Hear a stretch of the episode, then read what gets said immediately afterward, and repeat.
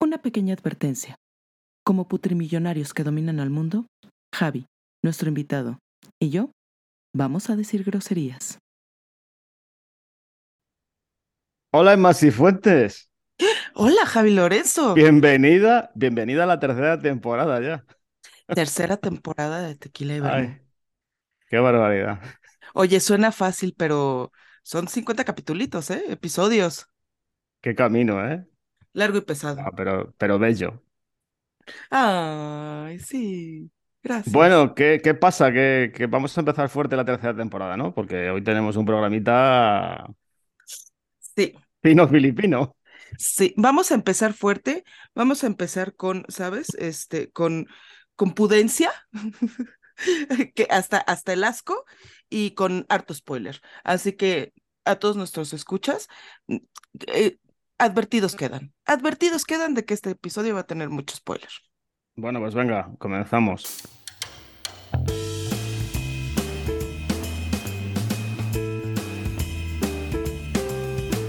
Comienza Tequila y Vermú, un podcast transoceánico con Javi Lorenzo y Enma Sifuentes.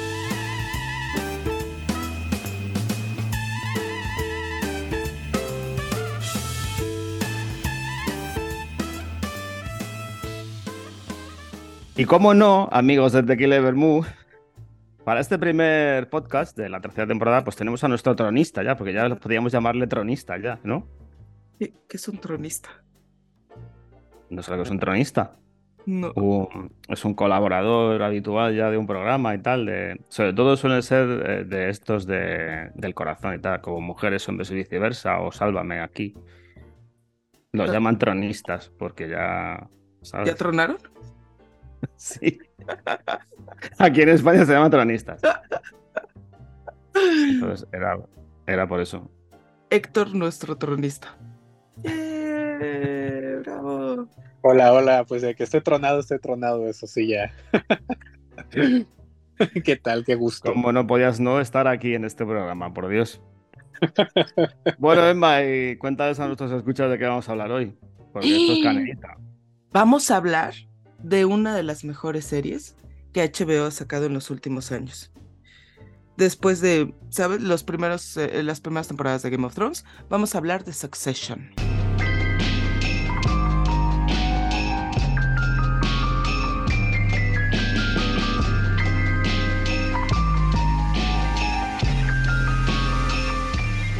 O sea, cuatro temporadas, se lamentaron rápido. Esa es una de las cosas que me gusta de HBO, que sabe ish, ¿no? En cuando importa sabe cómo cerrar y terminar y terminar una serie.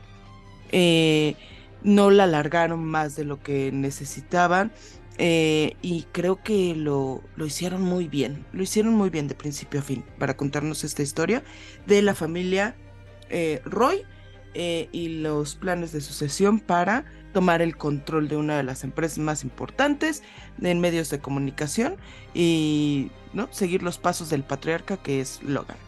Pues básicamente ese es el resumen, pero qué maravilla de serie. Es que está increíble porque uno pensaría des- desde un inicio como que la premisa podría ser aburrida porque son negocios, son e- es realmente ver cómo una familia este, está tratando de pues gestionar esta sucesión y todo y demás. Y de inicio podría sonar aburrido, pero es tan interesante. Es- es- es- es- me, me recuerda como lo que era Mad Men en su tiempo, de que no, no es una serie donde pase exactamente mucha acción, donde sea este visualmente muy así, o sea, no hay efectos especiales, no hay, no hay esas cosas que ya normalmente vemos en otros tipos de series de entretenimiento, es nada más muy buena escritura. Y, y- y y- escenas tan absurdas y, una crítica tan grande a, tantas cosas del mundo moderno, el mundo de los negocios, el- el- el- el- la manera en cómo eh, se llevan a cabo familias con poder, este, el capitalismo, o sea, es que cubre tantas vertientes que es este, que es lo que te, te atrae, ¿no? Y sí, como dice Emma, es, es, es de las mejores series que ha sacado HBO últimamente y mantiene todo el estirpe HBO, ¿no? Que, que son como historias un poquito eh, fuera de lo común, que no se esperarían exactamente, como que, que, que pegarían, o sea, vamos, que, que, que atraerían de esta manera. Y con actores y personajes que no son, o sea, que, que, que, es difícil catalogar, que no son, es muy difícil decir, este es el bueno, este es el malo, nada más sabes que todos son muy buenos personajes, son muy interesantes. Yo posiblemente sea la serie que más asco tengo a todos los personajes. y eso que está en Juego de Tronos por ahí. O sea, que yo en Juego de Tronos, o sea, no cabía ya de tanta gente como odiaba. Pero en esta es que, a excepción de Jerry, odio a todos. Por, una, por, una cosa o por otra, los odio. Pero a la vez, tengo un, tengo un enganche que no puedo soltar. Una de las cosas que sí decía, por ejemplo, lo que decía Héctor, que comienza y va mucho en torno de esto de que no hay nadie a quien, sabes, que todos te dan asco. Y sí al principio puede parecer lente, parece que es esta historia de estos ricachones. Y es más, Héctor y yo conocemos a alguien, que no voy a mencionar por nombre, pero sí por apellido, y es Deiden, eh, que dice, ¿vio el primer capítulo? Qué mala persona eres. De verdad. Vi el primer capítulo y es así, pues es que no me enganché, pues es así como que la historia de estos ricachones y hay pues harto helicóptero y lo que tú quieras, y no porque ya ves que se van a jugar en el primer capítulo del partido de béisbol y no le enganchó. Y también, por ejemplo, nosotros, Javi, en el, en el, ¿cómo se llama? En el chat que tenemos con nuestros amigos del Cineforum, un saludo, también ha habido así como de, pues es que no me engancha, no conecto con estos personajes. Y creo que mucho es en el principio, o sea, en los primeros capítulos de la serie, sí dices, güey, o sea, esto es para que me presumas que hay gente multimillonaria y demás, pero creo que sí es importante y es necesario, si vas a hablar del sistema y de las desigualdades, entender por qué existen esas desigualdades. Entonces, cuando te metes a ese mundo de lo, del 1% privilegiado, también puedes entender por qué hay ese otro extremo, ¿no? De pobreza. Creo que a veces pareciera que la pobreza es ¿sabes? O gente siente que es espontánea o que el pobre es pobre porque quiere o lo que tú quieras, pero cuando te metes a cómo funciona, qué tipo de gente es la que maneja los hilos, cómo funciona la política, cómo funciona el dinero, cómo funcionan los negocios, te das cuenta de por qué están, por qué hay desigualdades en el mundo creo que por eso es, a mí se me hizo súper interesante Succession, más allá de los lujos y de, ¿sabes? Y de decir, ay, bueno, pues estos son, son bien posh y bien pipiris nice y lo que tú quieras. Es decir, cómo, cómo funciona el sistema para que siga habiendo injusticias. A ver, yo soy uno de esos. o sea, yo Succession no sé si la empecé tres veces, pero una vez que consigues meterte en ese mundo y, y, en, ese, en ese caos porque al final no deja de ser un caos. Es que no quieres salir de ahí. O sea, yo el, último episodio de la temporada estaba llorando y diciendo, preguntándome a mí mismo qué iba a hacer con mi vida ahora, A partir de ahora. Y eso que tú dices, Emma, hay un personaje que lo refleja perfectamente, que es Greg. Greg es el, es el perfecto personaje que es un tío que es un tirado, que trabaja en un parque de atracciones de Chichinabo y que resulta que tiene un tío que es rico y tal y se engancha y no sé qué. Y ese es el perfecto tipo que, que, en su vida ha sido nadie y acaba siendo nadie, pero ahí dentro, ¿sabes? Es que justo es eso, o sea, hay tantos personajes, desde un inicio te los pintan a todos este, con, con su esencia, de cierto modo, ¿no? Pero vas descubriendo cosas y todos estos personajes que definitivamente no hay ni uno solo que, que, sea redimible realmente.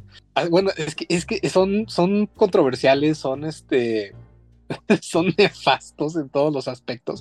Incluso justo el, el, Cousin Greg, que es como creo que de los personajes más memorables de toda la serie, porque pues empieza trabajando en un parque de diversiones de, que, que es obviamente propiedad de Wista Royco y nada más porque el, el, hermano de, de, Logan Roy, pues es su, es su tío y ahí está, y, empieza, o sea, a subir porque nada más es, o sea, y aparte es, es su abuelo Héctor. Es el asistente personal mejor pagado del mundo, ¿no? Este, que hasta, y él lo sabe, y él lo sabe, y es como interesante ver esa dinámica de un, justo como dice Javi, de una persona que jamás ha sido nadie, y ahora es nadie, pero con dinero, ¿no? O sea, y, y, y cero estatus que hay una escena al final de la temporada que se me hace magnífica que ya platicaremos.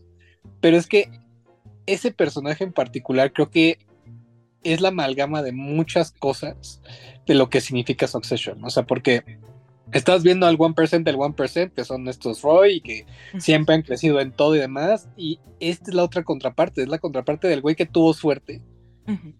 Y que a la vez esa suerte, pues no es tanta suerte, o porque es, es literal un mueble, es, es, una herramienta. Y luego tienes a Tom, que también es alguien que no exactamente, eh, o sea, él no es un Roy, es Roy por añadidura, y es como otro estrato de este esquema de una persona del 1%, pero que no, pues, tengo entendido que Tom no es un personaje que haya nacido con riqueza realmente, o sea, empezó a llegar ahí, se casó con Shiv y es como, o sea, tienes tantos personajes de tantos estatus de asistente de Logan Roy que también es como la amante este que nunca lo dicen así explícito, pero te lo dejan súper marcado con tantas cosas. Y tienes a los de la vieja escuela de la compañía, que son estas personas que ya son buitres y que nada más buscan su golden parachute o tal vez seguir, pero que no tienen una afiliación realmente a lo correcto, nada más como, pues ya estoy aquí y sigamos el estatus o no sé. No sé, e, es que todos los personajes, incluso los hermanos, al principio hasta no sabes si te caen bien o te caen mal. Y cuando piensas que ya te empiezan a caer bien, te empieza a caer terrible. Así me pasó con Chauvin, por ejemplo. yo pensaba que Chauvin era la única que tenía cierto criterio, cierta sapiencia del mundo, de lo, que, de lo que se tenía que hacer y demás, y que era como la, la hecha a un lado por ser la hija. Pero luego te das cuenta que ella también es atroz en muchas otras cosas y de manera muy diferente a sus hermanos. Pero más allá de todo el embrollo eh, de la venta de la compañía, de quién va a ser el sucesor y demás, es estas relaciones tan personales entre los personajes, lo que creo que es el éxito de la serie, porque es un drama familiar, obviamente con muchísima jerga de negocios, del mundo actual, de cómo se desarrollan las grandes empresas y cómo están sus ramificaciones en literal toda industria que conocemos pero es esta parte tan humana que hasta los aterriza de cierto modo, ¿no? O sea, como que los humaniza. Quizá de un lado más negativo, o sea, como que es la parte más fea de, la humanidad de ser humano, pero cuando ves estos momentos tan vulnerables, es como estas personas con todo el dinero del mundo, con todo el poder del mundo, no saben qué hacer de su vida incluso. Y ni siquiera saben cómo relacionarse entre su familia más cercana. E, es como un, show que, te permite nada más el morbo de ver. yo, yo, yo sé que ya estaba clavado viendo como más que saber quién iba a ser el sucesor, el sucesor quería saber cómo se iban a hundir todos. O qué les iba a pasar a cada uno, porque esto, desde el primer capítulo, te dan una idea de que va a ser una tragedia. ¿En qué aspecto y cómo? No, porque también siento que es algo que platicaba con Emma. Siempre hay una escena en todo capítulo que te cambia la jugada. Porque ya piensas que va por un lado y no, te la voltean y demás. Y y creo que también eso lo hacía muy emocionante, que realmente era muy difícil predecir qué iba a pasar. ¿Sabes quién es un maestro en eso, Héctor? Kendall. Mm. porque Kendall, o sea, yo odio a Kendall, o sea, no puedo con él desde el minuto uno, ¿sabes? O sea, no les soporto. Pero también reconozco que Jeremy Strong lo hace muy bien y que es el, el personaje que más recorrido tiene de todos. Porque es un tipo que eh, le ves venir. O sea, le ves venir a la milla. O sea, tan pronto en la primera temporada está ahí que quiere hundir al padre a toda costa. En la segunda se, te viene abajo con una depresión de la hostia por lo que ha ocurrido al final de la primera temporada. Luego después le ves otra vez súper crecidito y tal. Pero sí que reconozco que es el, de los tres hermanos, quitando a Connor, porque Connor es eh, de otra, o sea, es hermano de otra mujer. Y, además que eh, el personaje de Lanrak lo hace muy bien porque siempre ha sido un secundario de lujo en todas las películas que le he visto y encaja perfectamente en ese papel. Kendall es al, al, que más ves venir. Y al final de la serie, pues es, lo que ocurre, que le ves venir desde Cuenca y sabes que va a acabar dándole de comer a las palomas. Pero ¿cómo, ¿a qué te refieres a que le ves venir? O sea, que puedes leer lo que, su estrategia y cuál, es el accionar que va a tener. A ver, Emma, eh, eh, Kendall, desde el minuto uno de la serie, desde que empieza, él quiere hacerse con el control de la empresa de Waystar quiere desbancar a su padre de minuto uno.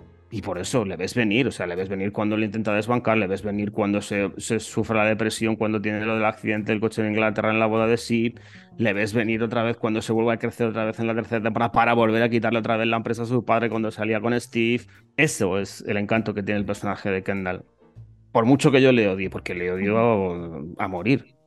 Es un tipo que va enseñando las cartas toda la serie. Es que, no, o sea, yo creo tampoco estoy tan seguro. O sea, lo que sí estoy súper, estoy de acuerdo con el argumento de que se nota desde que el día uno su objetivo es ser el CEO eh, de, de, la compañía. Eso sin duda, ¿no? Pero siento que el mismo personaje, las sorpresas que llega a dar, es cuando uno te das cuenta que es un poquito más capaz de lo que originalmente uno pensaría, porque hay momentos donde se, se le ve esa madera de líder, como cuando en esta última temporada que va a dar su panel todo este exagerado de, de Life, Life Plus, pero que le sale bien a pesar de que todo el mundo pensaba que le iba a salir mal, incluso en el funeral, cuando este, habla, o sea, se ve estos momentos donde tiene estos destellos de liderazgo que es, hijo, Kendall sorprende, pero luego también tiene la otra contraparte donde se quiebra y da cringe y es completamente absurdo, es completamente una persona que está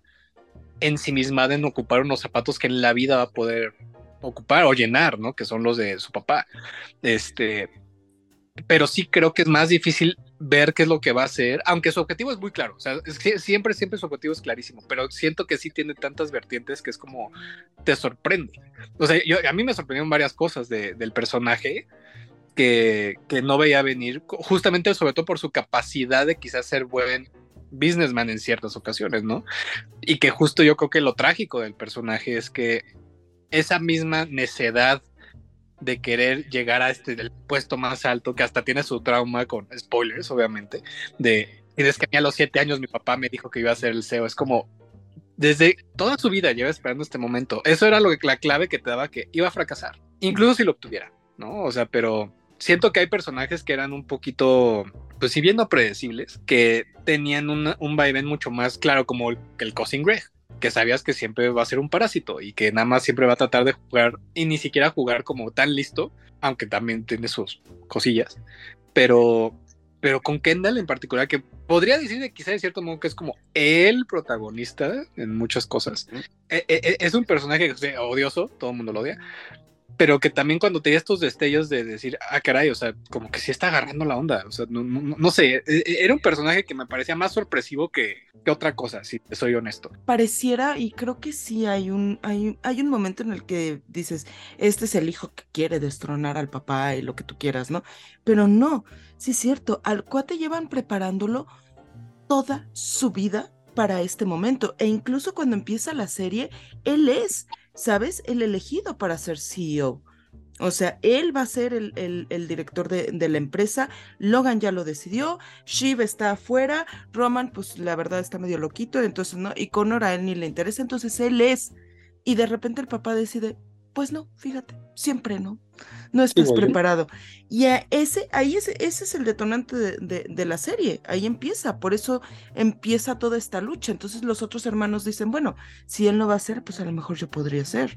Imagínate que tú desde niño, ¿sabes? Estás estás haciendo tu vida alrededor de esa misión que tienes o que te han inculcado para, ¿sabes?, seguir el legado, ¿no? De, de, la familia y lo que tú quieras para que de repente te, te digan, pues no, ¿no? Entonces, no tanto es, no, sí es odioso en ciertos momentos, eh, sobre todo por cómo trata a la gente, porque sabemos que están en, en, su cápsula y ellos siempre han sido aislados de, de todo, de, de los demás, de las emociones, de la compasión. Entonces, a mí me caga cuando trata mal al asistente, al equipo, o sea, siempre dice, bueno, a ver, vamos a ver estas ideas cuando se separa, ¿no? Ya del papá, pues a ver estas ideas, ay, yo tengo una, no, pero, eh, y, e interrumpe, nunca escucha, nunca, ¿sabes? O sea, se nota que como jefe, como líder es pésimo, pero sí está roto, o sea, está roto por dentro, porque le han quitado la única misión en su vida, la única el único por qué. Ya se agarra a cualquier cosa, que eso, eso se, se, escenifica muy bien en la herencia cuando Logan muere y deja la herencia, que es cuando está leyendo el papel de, como un legado o como un testamento. Entonces está ahí diciendo cuando sale la tacha, dice, no, no, es que me ha subrayado. Y Roman, no, es que te ha tachado. No, no, pero mírate fijamente, está subrayado, está subrayado como que yo soy el nuevo CEO de la empresa, tal. Entonces ya, ya llega un momento que dices, Joder, es que se está intentando agarrar un clavo mordiendo. Entonces, es, es, tal el trauma, porque yo creo que al final es lo que tiene es un trauma, que es lo que dices tú, Emma, que le han generado desde chiquitillo, ¿sabes? Claro, claro. Y es que ese, momento que mencionas habla de la increíble manera de escribir algo. O sea, ¿quién iba a pensar que un tachón en una página iba a ser una parte tan importante de la trama de la serie, porque es, es impresionante cómo es, esta, es este autoengaño, es esta manera de que el mismo Logan era completamente ambiguo, que no dejaba las cosas claras, incluso los mismos personajes alrededor no sabían, porque en ese mismo capítulo que, le preguntan a Frank, este, que, que, Kendall tiene su breakdown, dice es que yo no sé si me amaba, este, y Frank dice, sí, yo, yo creo que te amaba. ¿Estás, sí, me dice, sí, yo creo que sí, o sea, ni siquiera puede dar una, una, respuesta clara a eso. Y eso es casi toda la serie con todos los personajes, o sea, es, e, es impresionante y ese caso del subrayado tachado es magnífico porque te habla de la esencia de toda la serie. Es este no saber estar como muy a la, a la, a la disyuntiva de, híjole, sí fue, no fue, yo creo que sí porque a mí me conviene, no, yo creo que no porque a mí me conviene. nunca hay alguien viendo por el otro. Ves lo que quieres ver, ¿no? Porque tú, incluso como espectador, tú preguntabas a alguien y tú le preguntabas así, ¿está subrayado, tachado? No, tachado, no, subrayado, ¿sabes? Es eso. Exacto, y es que he, estado viendo algunas cuantas entrevistas con los creadores y es como, ellos como que sabían muy bien qué era lo que querían contar, pero me acuerdo que originalmente Logan Royce sí iba a morir en la primera temporada. Este, y luego dijeron, no, pues como que esto puede tener como un poquito más otro twist. Pero ya te estaban cantando que de momento en que Logan dijera bye, ya era empezar a cerrar cortina, ¿no? Porque porque realmente esta figura era la que sostenía todo. O sea, e, e, era, realmente en lo que giraba alrededor de todo.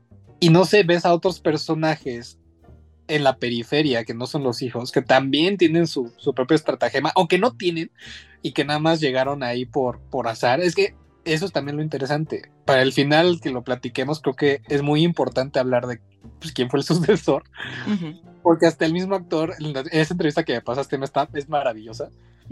Se da a entender mucho también la lógica detrás de la escritoria y de los personajes. Y, creo que el personaje que termina siendo el sucesor es particularmente interesante de, de, platicar porque es también alguien que no tiene realmente un juego. Sí tiene, pero no tanto como se le quisiera dar crédito. Hablando de, de Logan, eh, sí les comento que yo tuve la oportunidad de platicar con Brian Cox al inicio de la temporada. Vamos a ponerles un pedacito de esta entrevista en la que, en la que nos comenta, ¿no? Acerca de, de cómo, cómo entra ya a sus últimos, a sus últimos capítulos el personaje de Logan y qué es lo que, lo que piensa de, de sus hijos. Uy, uy, uy, doña importante, que he hablado con Brian Cox y les vamos a poner un audio. Fíjense hasta qué punto llega ya Tequila Bermú de top, de top podcast. No fue solo Brian Cox, también fue Kieran Cotting y Jay Smith. Este, sí, no, o sea, fue, fue un panel bastante, bastante bueno y Emma lo hizo increíble, como siempre. Ay, gracias. Y aquí la muestra. Uh, Creo que él está lo que es difícil para él es el hecho de que la familia no asiste a la fiesta de cumpleaños y el hecho de que está siendo excluido un poco. Es un poco doloroso para él. Pero él también está acostumbrado a esto de sus hijos. Así que, en lugar de retroceder, pone el pie en el acelerador y sigue avanzando. Y creo que eso es lo que está haciendo, tristemente, al comienzo de la serie. Ese es un modus operandi para lidiar con eso. Pero es difícil porque estaba esperando algo de sus hijos que no obtuvo, que nunca obtiene. Pero es su cumpleaños, sí. Para él es un día propicio, pero no tiene a sus hijos y eso es triste. Bueno, Brian Cox ha hablado y, yo os tengo que preguntar cómo, cómo llevasteis lo de que se muriera y que, y que de cómo se muriera así, de esa manera. O sea, a mí personalmente me resultó como Ned Stark en Juego de Tronos, o sea, casi me muero en la butaca de aquí de mi casa cuando hace esa muerte tan así, ¿sabes? Tan fuera de cámara, ¿no? ¡Oh, tan fuera de cámara! con Tom, ahí Tom narrando como si estuviera narrando un partido, tal. Una de las cosas, antes de esto, hace poco tuve un debate con un, con un amigo, un saludo. Yo le decía que yo sí creía que el mensaje de Roman, porque Roman le manda un mensaje de voz, lo había matado. O sea, le había dado el coraje y a lo mejor le estaba contestando justo cuando cuando le viene el ataque, porque ya ves que Tom dice que trata de coger el, el celular del, de la taza del baño ahí en el avión y ahí fue donde, donde le vino el, el ataque y, empieza esto. Y mi amigo decía, no, yo creo que Roman le llamó, él intentó contestar y justo cuando va a contestarle, se le cae el teléfono y por eso no le contesta y manda a buzón y es cuando Roman le deja el mensaje. ¿Cuál de las dos creen ustedes que es? Yo sí creo que es más por la segunda. Si algo se me hacía muy frío de Logan es que creo que no le importaba absolutamente nada de lo que le dije a otra persona. Yo creo que nada más fue eh, la, misfortune, o sea, lo desafortunado del momento de solo pasó. Que es este, que es otro de los mejores capítulos a mi parecer, porque te dejan con esa misma intriga, porque no sabes qué pasa. es, nada más estás allá a la periferia, pero estás igual con, con esta tensión que es muy real, porque desafortunadamente cuando algo le pasa a alguien, existe esta cadena de caos donde nada, nadie te puede decir nada claro, estás como a la expectativa que sí, que no está respirando, no está respirando, no lo sé, este, y yo creo que esto nada más eh, del mensaje de, de, Roman fue esta idea de Roman por fin tratando de decir las cosas como son y por, como siempre llega muy tarde. No creo que ninguna llamada, nada hubiese tenido ninguna injerencia en lo que le pasó, nada más fue desafortunado. Pero creo que justo esa intriga, porque vamos a lo mismo, te deja por fuera porque te deja pensando, híjole, ¿qué tal si esto fue lo último que escuchó? Como dice Javi, o sea, siente de, Game of Thrones porque es como tan repentino, tan de la nada, y aparte es como los primeros capítulos de la última temporada y es como, ¿qué? El tercero de la cuarta temporada. Ajá, ajá. Y es como tan impactante en ese momento que es como muy anticlimático, en el sentido de que nada más ves a Tom hablando, ah, es que le pasó algo a tu papá. y ya, y después dices, pero espérate, ¿cómo? Ah, tú reaccionas igual que los personajes, pero ¿cómo? ¿Cómo? ¿Pero qué pasó? ¿Cómo fue? Y yo creo que ver cómo cada personaje interactúa con ese momento y tratando de sacar la conclusión de qué lo detonó, cómo lo detonó, qué pasó, es lo mágico de ese episodio, ¿no? Tú estás con los mismos personajes elucubrando todo. Tú estás con los mismos personajes pensando, ¿y qué tal si sí es cierto que este fue el último mensaje? ¿Lo escuchó? ¿No lo escuchó? ¿Por qué decidió irse para allá y dejar la, o sea, la boda del hijo le valió madres, que el del Connor, que era, bueno, siempre era un cero a la izquierda, pero hay tantas cosas alrededor de ese drama, de ese momento que es como empieza tan, pues sí, tan anticlimático, pero se va desarrollando una bola de nieve brutal, ¿no? Entonces, yo sí creo que el mensaje de Roman no, no, no implicó nada. Incluso yo creo que si lo hubiese escuchado, hubiera dicho, eh, pero es interesante que se generen estas pláticas porque vamos a lo mismo de con el, tachado este, subrayado. Es esta falta de información alrededor del hecho, pero aún así desemboquen muchísimas cosas.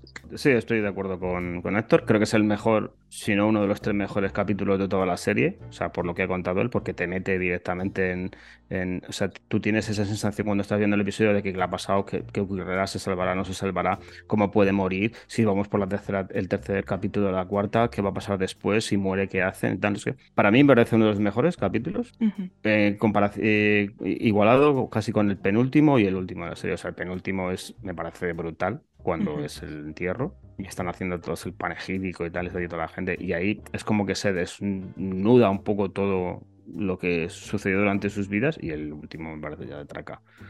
Pero sí que estoy de acuerdo con Héctor en eso y ya te digo, o sea, me parece uno de los mejores capítulos de la serie. Además me encanta cómo ves que regresan los tres hermanos a esta a este modo niño, ¿sabes? O sea, ninguno puede eh, verbalizar eh, correctamente el sentimiento hacia el papá, se vuelven unos niños que están llorando y preguntando, pero ¿qué está pasando? que O sea, sea, ahí se nota que no tienen el autocontrol, no tienen la disciplina y no tienen la, la, falta de empatía del papá. Porque siempre han estado bajo su cobijo. No tienen la sangre fría que necesitan para ser estos líderes.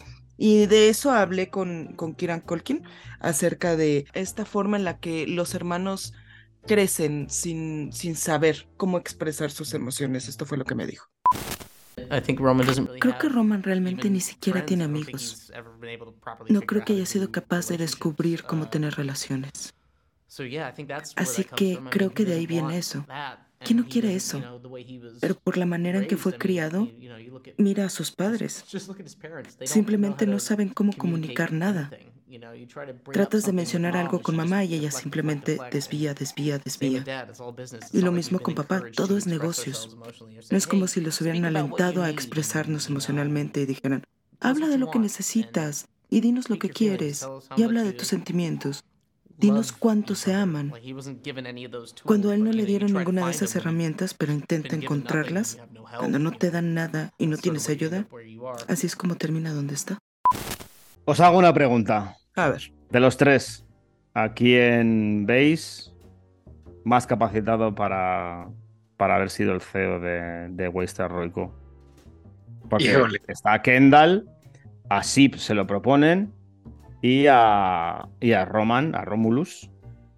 También se lo deja, queda, se lo queda dicho como de palabra, pero al final, ¿quién creéis que, que hubiera sido el mejor CEO en el caso de haber salido. Yo a Rómulo lo descarto. Sí, no. Es, que yo creo que es como. Es escoger al, menos peor. Porque creo que ninguno, ninguno, hubiera sido la mejor opción. Pero siento que Chauvin es la única que tenía un poquito más de conocimiento en general y diplomacia y, y juego. Que yo creo que de hecho, de cierto modo, al final lo aplica. Este, porque bueno, ya si ya queremos entrar a territorio de, lo que pasa al final, eh, realmente es la única que tiene como claro cómo puede ganar, entre comillas. Y aún así no gana. O sea, ella solita también se, se autosabotea, pero es que se da cuenta que es la única opción, tomando en cuenta que Kendall claramente no es, no es líder, ¿no? Como bien decía Emma, o sea, tiene todas estas pésimas cualidades, o sea, no sabe escuchar, eh, vive en una burbuja de, de, de, su propio ego, o sea, como cuando pide una casa, armar una casa para su presentación de un día para otro. Con las nubes. Ajá, con las nubes, cuando trata mal a su asistente, cuando su asistente le dice así como, pues es que ya me voy a mover a otro lado. O sea, eh, eh, es una pésima persona para un liderazgo. Roma ni se diga, o sea, por supuesto. Pero Chauvin es la única que como que tiene esta estrategia, juega un poco más. O sea, está, eh, eh, sí es medio, es traicionera, pero porque sabe que sus dos hermanos están en la lela, no, no pueden manejar esto. Y es la única que tiene como esa inteligencia, ¿no? Eh, creo que ella sería la única que realmente podría ser la, la mm, opción menos jodida, pero obviamente tampoco podría ser este, la, la ideal. O sea, a mí Kendall con sus raps y sus bailecitos. Es que, es que ya me pierde ya. O sea, pierde todo mi crédito absoluto para ser feo de nada. Ni de un cumpleaños de niños, ¿sabes? Entonces sí, sí estoy contigo esto de que yo veo más capacitada a Siobhan. Sí, sí, sí, sí. Em, sí, yo creo, yo de los tres hermanos, no veo a ninguno, ¿eh? No veo a ninguno. Creo que Sí, Ship sí es medio astuta para ciertas, ¿sabes? Estrategias y demás. No la veo yo para dirigir una empresa de, comunicaciones como, como la, de, la de la familia. Y esto les va a sorprender. Yo creo que quedó el más apto. Yo creo que Tom es la persona correcta para hacer esto. Sobre todo en este contexto de que eh, se va a vender, ¿sabes? La empresa y este cuate, Matson, necesita esta esponja del dolor. Tom es el, es el indicado, es el adecuado, es el correcto para asumir ese rol.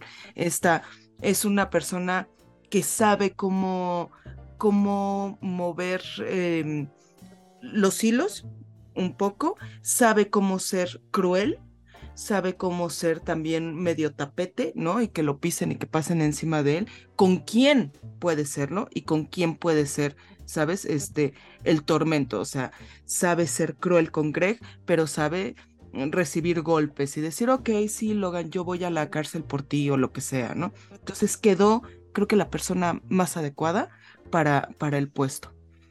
De ahí... O lo de, em, lo de los cruceros también. Lo de los cruceros, o sea, ¿sabes? O sea, es la perfecta esponja. Y creo que el personaje que más lo, lo, lo merecía o que lo hubiera hecho mejor eh, habría sido Jerry. Sin embargo, también les digo, hablé con Jay Smith y esto fue lo que nos dijo acerca de, de qué opinaba de que, de que Jerry fuera la ganadora de Succession. Si yo como Jay, como público, apoyaría a Jerry, claro que sí. Sería un gran triunfo porque ha aguantado mierda de ellos durante años um, y creo que es la más capaz.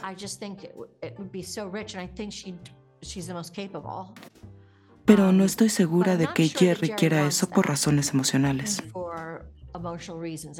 Creo que ella no quiere ser la que tenga un objetivo en la espalda. ¿Sabes? Creo que le gustaría estar moviendo los hilos desde detrás del trono, que es más o menos como vive en Succession. Algo que se me hizo muy interesante, yo nunca vi a Tom ganando, este, no realmente, sino hasta más al final, pero ya habían varios indicios. Ya habían varios indicios de que él iba a ser como quien, quien podía quedarse. Eh, pero una vez más, no se queda ni siquiera tanto por su estrategia. Se queda nada más porque es el títere perfecto. y, la, y, la, duda entra justo en, el, en ese último capítulo, cuando Lucas Madsen, que, que, lo interpreta Alexander Skarsgård, está viendo esta caricatura de él siendo el títere de, de Chauvin, porque Chauvin es eso, Chauvin es pushy, Chauvin este, es astuta en este aspecto de que sabe cómo mover las cosas, pero también es too much. Y lo ve, Lucas Madsen dice, mm, no me gusta tener a alguien como mi CEO, que en teoría trabaja para mí, que me diga qué hacer.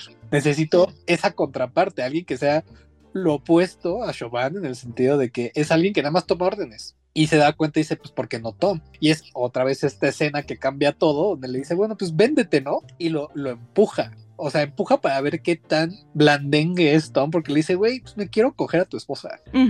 Así como que tenemos eh, esas ondas y demás, y pues le he estado pensando, y, y Tom dice, lo único que dice es, somos hombres, ni siquiera tiene los huevos para poder decir que no le parece, nada más está muy, está viendo por su trabajo. y, ese, y es ahí donde Lucas Madsen dice, perfecto, este güey es, es, es, el indicado, porque le puedo decir esto y no va a hacer nada.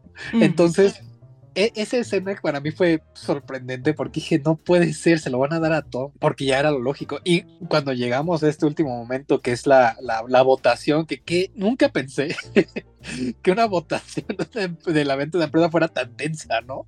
Este, y menos verla así en televisión que dices, ves a los hermanos unidos por primera vez este, para mandar al diablo a, a, a Madsen y, y, que ahora sí ya se quede en la familia todo, todo este negocio. Y vas viendo cómo cada uno, y por un momento hasta dices, híjole, Roman va a hacer algo, Roman va a hacer algo, y no, Roman es el único que sabe que es el único que ya acepta las cosas y, dice, no somos nada, o sea, no tiene sentido esto, o sea, no, no, o sea, pero Chauvin, ese giro de Chauvin, que ella vota en contra, y pues ya deja a Tom ahí posicionado, ¿no? Pero incluso hasta ella la deja de cierto modo posicionada. Si bien ella no es la CEO, está al lado, está en el poder todavía, tiene injerencia de cierto modo.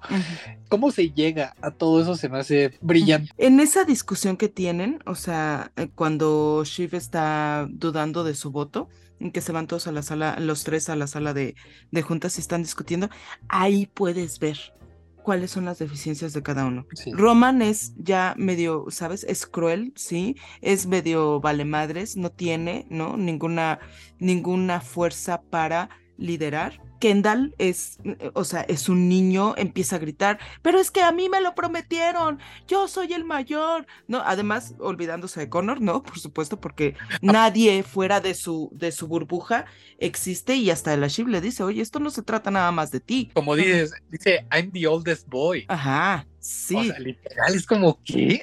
Y la, y, la Shiv le dice, no, no lo eres, ¿sabes? Toda esa, esa parte. Y además, la Shiv también, o sea, eh, demuestra que no es una persona en la que se pueda confiar, ¿sabes? Porque ¿qué es lo primero que hace?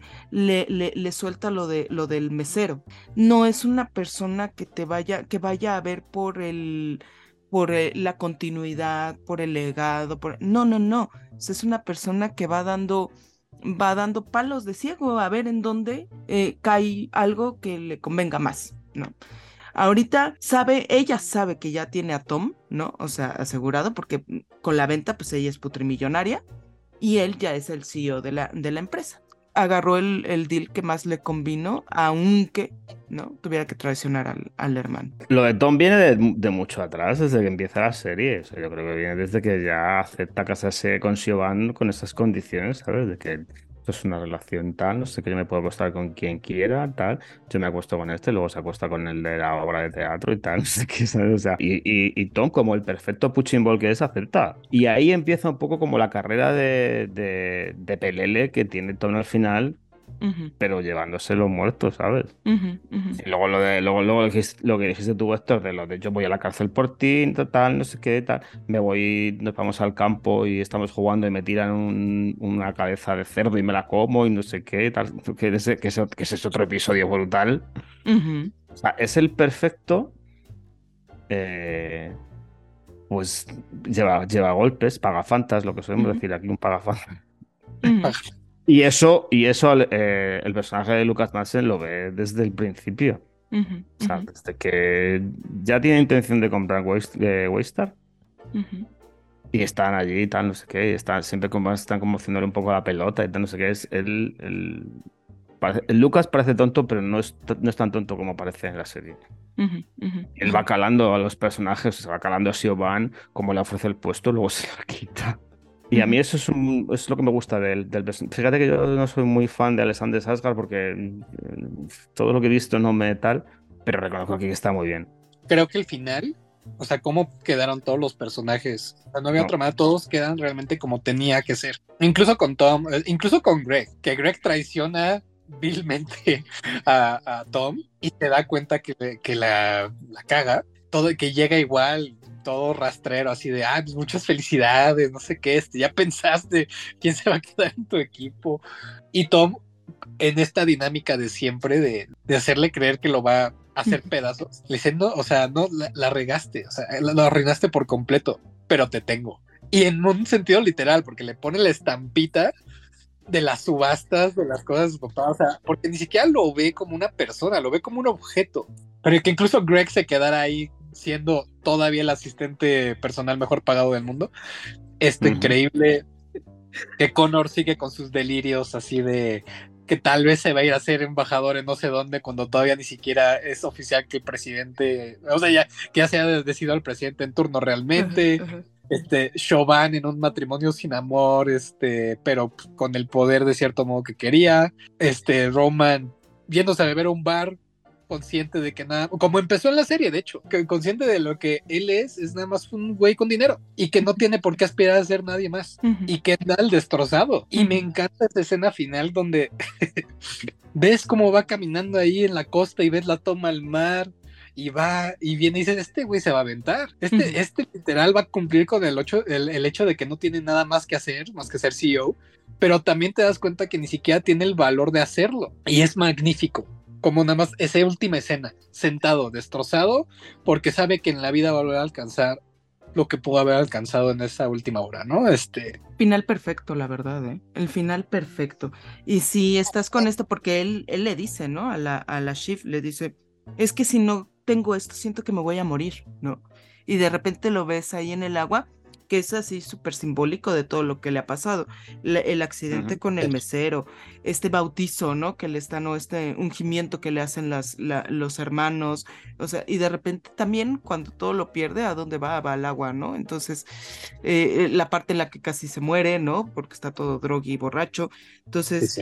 cierra, cierra perfectamente eh, lo que la, la, la, emoción, el ciclo empezó, empezó creyendo que lo tiene todo y terminó sabiendo que no tiene nada, ¿no? Ish, porque de todas formas son putrimillonarios, la neta. Claro, pero es que eso es lo interesante, porque sí, putrimillonarios, pero creo que el único que termina siendo feliz, o por lo menos que ya se resigna y acepta la situación, es, es Roman. porque todo lo demás, creo que ni Tom realmente está a gusto, nada más dice, ok, ya estoy aquí, y pues, ok, porque hasta Shiv le dice, hay muchas felicidades. Bueno, con, una frialdad horrible, ¿no? Le dice, dice, no, no, no, no, no, no, no. Y, le, da la mano y esa, esa escena también maravillosa de pongo la mano y la otra con mi mano muerta de pescado así encima. Sí, sí, sí. Pero yo, creo, pero yo creo que Roman es el único que al final sabe lo que es. Y lo que ha sido durante toda la serie. Entonces él acaba donde acaba por eso. Y no aspiro a nada más que ser eso, un niño con dinero. Mm. De todas mm. formas, yo creo que la cabecera del, comienzo de la serie es que lo dice absolutamente todo. o sea, de cómo ha sido la niñez de esos cuatro muchachos viviendo bajo el yugo de Logan. Y luego otra cosa que quería deciros, y esto es un matiz aparte de todo lo que hemos estado hablando, qué maravilla que hayan podido recuperar actores de la década de los 80-90, ¿sabes? Quitando a Adrian Brody y a lo mejor a Alexander Sasgard. O sea, recuperar a James Cromwell, a Holly Hunter, a Mark Lynn Baker, que es el primo Larry de, de, Primos Lejanos, y Eric Bogosian. Y, sobre todo Danny Houston, que me Danny Houston me gusta mucho. O sea, recuperar toda esta gente. A Fisher Stevens también. Este tiene más presencia que los demás. O sea, parece brutal. un acierto de la hostia. ¿Momentos favoritos? ¿Les parece si cerramos con momentos favoritos? Híjole, es que yo tengo. Es que es difícil como seleccionar solo uno, pero tengo momentos memorables y de los que más me acuerdo que es en la última temporada, porque es como pasan más cosas. Este. Obviamente la, la muerte tal cual de Logan Roy. Creo que todos esperábamos algo que fuese como más con bombo y platillo y que fuese tan así, tan, tan underwhelming, fue al, mismo tiempo impactante e interesante. La escena del wasabi también, de, durante la noche de las elecciones, no ah, puedo con esa escena, es un absurdo absoluto. Este, pero es tan maravillosa, porque es tan insulsa y es como tan aparte de todo lo que está pasando, pero funciona tan bien que, que, es innegable, no, no, no, pues no sé, es muy divertida. Obviamente la votación, o sea, la votación de, del final es, es tan buena y el breakdown de Kendall en ese momento. O sea, toda esa escena donde ya están ahí, incluso cuando, cuando, abraza a Roman y lo lastima con la ceja, toda la tensión que sientes, toda la el fastidio, todo también el gusto que sientes cuando ves a Kendall desmoronándose y, ya siendo completamente absurdo. Y ese, y ese simbolismo, ¿no? Del amor rudo, cuando abraza a Roman y lo, y lo lastima, es ese simbolismo como el papá, ¿no? O sea, porque Kendall necesita convertirse en el papá. Entonces, así como de, bueno, si todo este abrazo, todo este pedacito de amor, no, pero en realidad te estoy lastimando. Es justo lo que lo ganaría, ¿no? Yo tengo unas, cuantas escenas también que son memorables. Estoy casi con Héctor en las que ha dicho, pero yo voy a añadir dos, que es cuando intentan comprar, intentan comprar a los Pierce cuando estén en esa reunión ahí, que hay es, una tensión porque está Logan allí. Logan está como que ya es, es, un tipo que nunca le han dicho que no y la otra, pues, pues es que a lo mejor no te la vendo. Y luego cuando están en, cuando hacen el cumpleaños de Logan y están en ese retiro de Escocia que, que van allí, juegan a esos juegos y están ahí haciendo, me parece brutal, me parece esos típicos juegos de Yuppies. Mm, ¿sabes? Que hacen esas mamonadas tan absurdas. Y, y, ya para cerrar, esto parece una charrada, pero lo voy a decir. Todo el conglomerado que, que generan cuando hacen un viaje. Se me flipa muchísimo cuando van en 7, 8 coches, llegan a un sitio, se paran 7, 8 coches, tal, llegan otra vez, bueno, que me voy, no sé qué, me van, salen otra vez con los 8, 8 coches, cogen el helicóptero, se van, o sea, además cogen los helicópteros y los aviones como si yo cojo el metro, ¿sabes? O sea, toda esa parafernalia que montan cuando van de vacaciones y si van 40, o sea, me encanta. Dicen, mira, coño, para ahí ven los rey. A mí, ¿sabes qué es lo que me gusta de eso? Que cuando es eso de que se van de vacaciones o lo que tú quieras, todo funciona como reloj. Y cuando se necesita y se requiere, cuando Kendall va, hace el primer, el primer voto en la Junta en la primera temporada para, para hacer un voto de, no confianza contra Logan, todo le falla no tiene avión, no tiene helicóptero, no tiene nada, o sea, tiene un coche y hay tráfico, entonces tiene que llegar corriendo, ¿sabes? Y llega tarde a la votación, ¿no? Entonces... Y además ahí ves el delirio de un tipo que le pasa lo mismo que a Logan, que está acostumbrado a, tenerlo todo y a que todo le digan que sí y, a, pedir una cosa y que se la den en el momento y ahí no lo tiene. Y ahí ahí no lo tiene. Yo, de mis dos momentos favoritos, además de todo lo que hemos visto, porque la última temporada a mí me parece perfecta, no hay capítulo que no sea perfecto, ¿no? Pero antes de eso, yo creo que el final de la temporada 2, cuando Kendall da esta conferencia de prensa, ¿no? Me encanta, me encanta que decide no este, seguirle el pedo al papá, una, y que el papá, cuando ve que el hijo sí tiene esa, esa sangre de asesino, ¿sabes? Este, sonríe, ¿no? Incluso aunque le, le haya, ¿sabes? Aunque le haya dado un bofetadón en público en esta conferencia de prensa, me encanta que el papá dice, sí, ese, ese es el hijo, ¿no? Que, que estaba yo buscando. Y de la primera temporada, el accidente en el lago. Creo que a mí ese se me hace un momento súper poderoso y todo lo que viene después. Estás, además del espejo de lo que, del accidente que ocurre con Teddy Kennedy, que pasó lo mismo, exactamente lo mismo, o sea, este, esta figura política tiene un accidente, se mueren personas, él sobrevive y también es un coche que cae al lago. Entonces, cuando está sucediendo y te pones a pensar que es lo mismo que le sucedió al, al Kennedy, me encanta, pero también porque en las consecuencias o no consecuencias que hay, te va trazando muy bien cómo es la... La, la, visión y la mentalidad de estas personas.